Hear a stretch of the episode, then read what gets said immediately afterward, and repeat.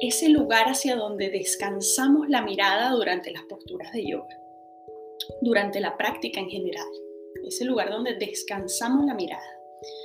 Es la, el drishti tiene mucho que ver con el estado meditativo. ¿Por qué? Porque para entrar en un estado meditativo tenemos que comenzar por aprender a controlar los sentidos. Y para aprender a controlar los sentidos, paso número uno va a ser el drishti. ¿Qué quiere decir eso?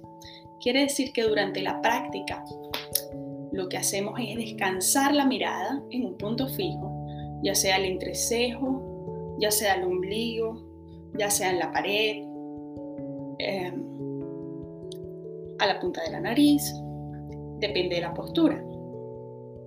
Pero lo bonito que tienen los drishtis es que la idea es descansar la mirada en esa dirección sin emitir juicio mental de lo que estás viendo.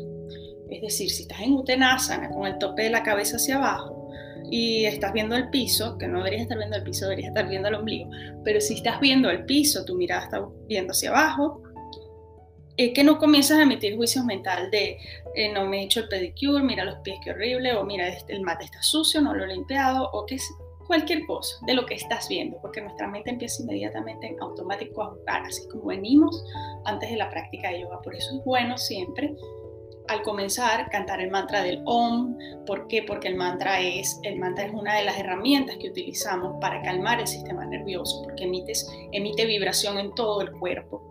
Utilizamos nuestra respiración, el aire, para emitir una vibración al exhalar y hacer Om. Y esa vibración calma la mente. Entonces, eh, ya me fui al Om. Ok, los drishtis. Descansar la mirada en esa dirección pero así como en las posturas, para que vean al nivel tan pequeño que, o al nivel de conexión tan profundo que lleva el yoga con nuestro cuerpo, nivel de awareness, porque esa es la práctica del drishti, es el awareness que estamos teniendo, ¿no? De eso trata la práctica, de la conciencia que vamos desarrollando durante la práctica de nuestro propio cuerpo físico. Y esa conexión mente-cuerpo llega a tanto que en el caso de los drishti, fíjense cuando hacemos las posturas de yoga, a medida que avanzamos en las posturas y las vamos construyendo, vamos profundizando en ellas y las vamos modificando, haciendo más avanzadas, vamos sintiendo conciencia de músculos internos del cuerpo que antes no sabíamos que teníamos. Y se van como activando esos músculos y podemos como mentalmente decir, ah, ya sé que en la pierna tengo que girar el músculo lo más que puedo hacia allá y eso lleva de repente a, mover músculos que en tu día a día jamás habrías movido, ¿no? O, por lo menos tienes esa sensación. Tienes esa conciencia, lo sientes. Ah, mira, tengo un músculo por aquí adentro y no sabía. En las manos ocurre lo mismo cuando comenzamos a practicar yoga y comenzamos a ir eh, eh chaturanga, perro 1, perro 2, todas esas viñazas, las manos, ¿verdad? También se cansan los músculos y a veces comenzamos, wow, mira, estoy utilizando este músculo que no lo utilizaba a diario o este de acá, me duele la mano acá, de, hacer ejercicio con la mano, de, de activar los músculos, igual con las plantas de los pies. Cuando realmente armamos la base de la postura correctamente y activamos todos los músculos de la planta del pie, los mantenemos activados durante toda la práctica, pues después vamos a sentir ciertos músculos que, wow, trabajaron, no sabía que tenía ese músculo allá adentro, no lo uso normalmente. Ese mismo awareness, el drishti está acá. Por eso les puse ya estos budas para que lo recuerden durante, durante la práctica. ¿Qué es el drishti? Es el paso uno del estado meditativo en la práctica.